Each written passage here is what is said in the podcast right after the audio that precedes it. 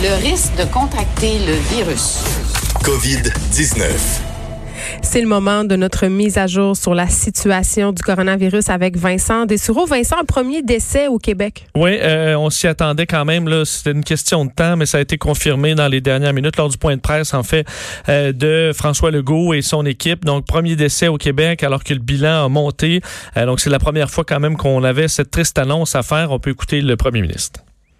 Malheureusement, on a un premier euh, décès au Québec. Euh, c'est une personne âgée qui euh, vit dans l'anodière.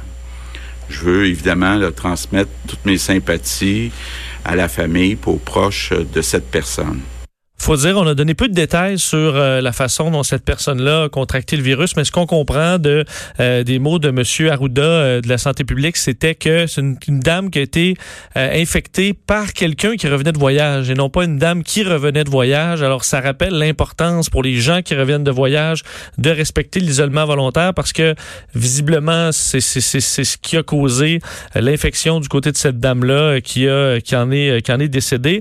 Le bilan donc au Québec a monté. On parle de 94 euh, cas. Euh, c'est quand même une hausse parce que la journée d'hier, on a donné, un chiffre, mais qui était qui datait de la veille. Et là, pour comprendre, il faut comparer 24 heures par 24 heures. Et là, dans le dernier 24 heures, c'est 31 cas supplémentaires. Donc, on voit que euh, on ajoute toujours un peu plus de cas chaque jour. mais c'est normal aussi, là. Il l'a bien précisé, M. Legault, tantôt. Absolument. Lui, autant que M. Arruda, on, on dit il faudra du temps avant qu'on voit cette courbe s'aplanir en raison de l'efficacité de nos mesures. D'ailleurs, je vais vous faire entendre M. Arruda sur cette courbe et le fait qu'il faut être patient parce que le résultat, on va le voir sous peu. C'est avec ça qu'on va retarder, aplatir la courbe. Je vous demande véritablement, comme le premier ministre, de continuer la bataille.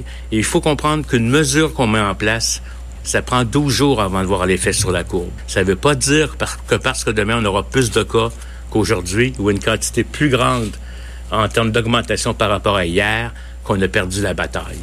C'est très important donc que les mesures qu'on met en place, qui sont très contraignantes, et on le sait, sont nécessaires encore. Bon, alors nous préparait un peu à ce que les prochains jours, on a encore des, des hausses importantes. Oui, parce qu'on voit toutes sortes de tableaux farfelus circuler sur les médias sociaux, des, des calculs qui ont aucun sens. Il faut faire attention. Oui, il faut faire attention. On s'attend à ce qu'il y ait un effet. là. C'est normal qu'on ne le voit pas là, mais veut, veut pas. Euh, on est arrêté là, presque au Québec, donc euh, on devrait voir les fruits de ça sous peu. Euh, dans les autres bonnes nouvelles, on sera en mesure d'ici vendredi de faire 6000 tests par jour pour le coronavirus. Donc on va vraiment multiplier multiplier presque par, fait, euh, par 5 euh, la capacité de faire des tests. Alors, les délais ne seront plus là. On verra d'ailleurs une hausse de cas reliée à ça, l'augmentation des tests. 150 infirmières sont ajoutées au service du 8 à 1. Tu as connu les délais? Oui, bon, moi j'ai attendu 9 heures.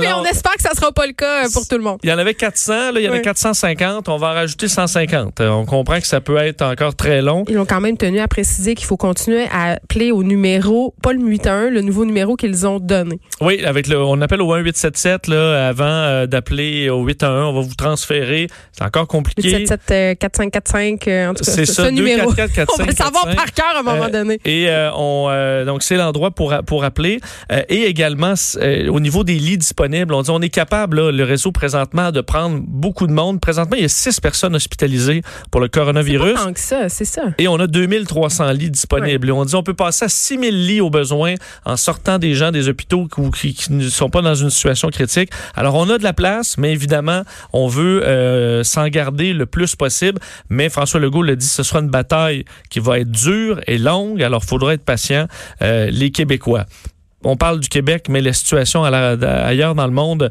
euh, c'est difficile. Les chiffres, entre autres, Geneviève, en Italie font peur. On vient d'annoncer l'ajout de 4200 cas en une journée en Italie et 475 décès. Euh, presque ça. On est rendu à 500 décès dans une journée. C'est le pire bilan euh, dans un seul pays en une journée. Même au plus profond de la crise, la Chine n'avait pas ce taux-là euh, de, décès. Donc, on parle de plus de 3000 décès présentement. C'est 213 000 cas à la grandeur du monde. L'Italie domine avec fait après la Chine, mais 35 000 cas. L'Allemagne, on parle d'une forte augmentation aussi, 2600 cas de plus. Dans les pays qui, ont, qui sont dans les, euh, les quatre chiffres, là, donc de hausse, euh, l'Italie, 3500 cas par jour, l'Allemagne, 2600, l'Espagne à 2000 et les États-Unis et l'Iran autour de 1200. Alors, on voit que pour ces pays-là, la tendance est, euh, est pas très bonne. Et les histoires, entre autres, à Brescia, là, une des villes au nord de l'Italie, euh, c'est désastreux. là. on dit qu'on croule sous les malades carrément. C'est là où tout a commencé, euh, par ailleurs. En Lombardie, donc vraiment Ouais. au cœur de l'épicentre euh, européen. Et euh, on, on- c'est- la catastrophe dans ce coin-là. Alors évidemment, on veut pas se rendre là. Et c'est pour ça que ce qu'on fait aujourd'hui pourrait nous empêcher d'être là dans quelques semaines. Parlant de chiffres, il y a la bourse qui dégringole. Oui, euh, c'est reparti euh, dans le rouge, même si Donald Trump a fait des annonces aujourd'hui. Ça n'a pas rassuré les marchés. Dow Jones, moins 9,5 Hey. Au point où on a dû encore stopper les marchés aujourd'hui pour la quatrième fois. Pour l'espace 15 de- minutes? du- pour Ouais. 15 minutes, le temps que tout le monde se calme. Mais euh, ce sont les gens ne sont pas plus calmes après 15 minutes. 15 minutes, ce c'est pas beaucoup de temps. Et la statistique, je pense, du jour, euh, c'est sûr que les ennemis de Donald Trump vont, vont se plaire à la, à la noter. Maintenant, le Dow Jones est à son est plus bas que lorsqu'Obama a quitté le, le- en 2007, en 2017, le 20 janvier 2017, lorsque euh, euh, Donald Trump a pris les rênes du pays. Le Dow Jones était à 19 700. Ensuite, c'est vanté euh, de cette hausse fulgurante. On est à 19 200 présentement. Euh, le Dow Jones, TSX également en baisse de 9 Le pétrole aussi qui chute. Alors, c'est vraiment euh, où est-ce que ça va s'arrêter cette chute-là? Ben, on se le demande. Et ça inquiète beaucoup de gens. Il y a le fédéral aussi qui euh, nous a aujourd'hui euh, fait des annonces pour sauver l'économie canadienne. Ça inquiétait bien des gens, les travailleurs, les entreprises aussi. Vaste programme, c'est 82 milliards, Geneviève, qui vont être euh, déployés en soutien pour venir en aide aux Canadiens et aux entreprises canadiennes. là. Donc, euh, je vais essayer de vous résumer ça le plus simplement, là, ce qui est annoncé à la fois au début par euh, Justin Trudeau, en gros, là, et ensuite précisé par Bill Morneau, le ministre des Finances. Donc, enveloppe, 27 milliards, entre autres, versés directement aux travailleurs et aux entreprises. Un autre 55 milliards là, disponible au moyen du report temporaire de l'impôt qui a été confirmé tantôt, alors 1er juin et jusqu'au mois d'août pour payer. Donc, 1er juin pour la déclaration et le mois d'août pour payer. Euh, et là-dedans, bon, on parle d'un programme qui euh, va indemniser les Canadiens qui ne peuvent pas travailler parce qu'ils sont placés en quarantaine ou en isolement et qui n'ont qui n'ont pas d'assurance emploi. Ça, c'est 900 dollars aux deux semaines que vous pourrez avoir pour une durée maximale de 15 semaines. Mais évidemment, il y a des gens là-dedans qui, c'est pas parce qu'ils sont euh, en quarantaine qu'ils n'ont pas de travail, c'est qu'ils n'ont pas plus de travail. Alors ça, pour ceux qui sont sans emploi, les travailleurs autonomes, par exemple, qui n'ont pas d'assurance emploi, auront maintenant l'allocation de soutien d'urgence, un montant de 5 milliards de dollars versés euh, dans ce programme-là, qui va être à détailler dans les prochains jours. D'ici quelques semaines, on pourra déployer, envoyer les premiers chèques.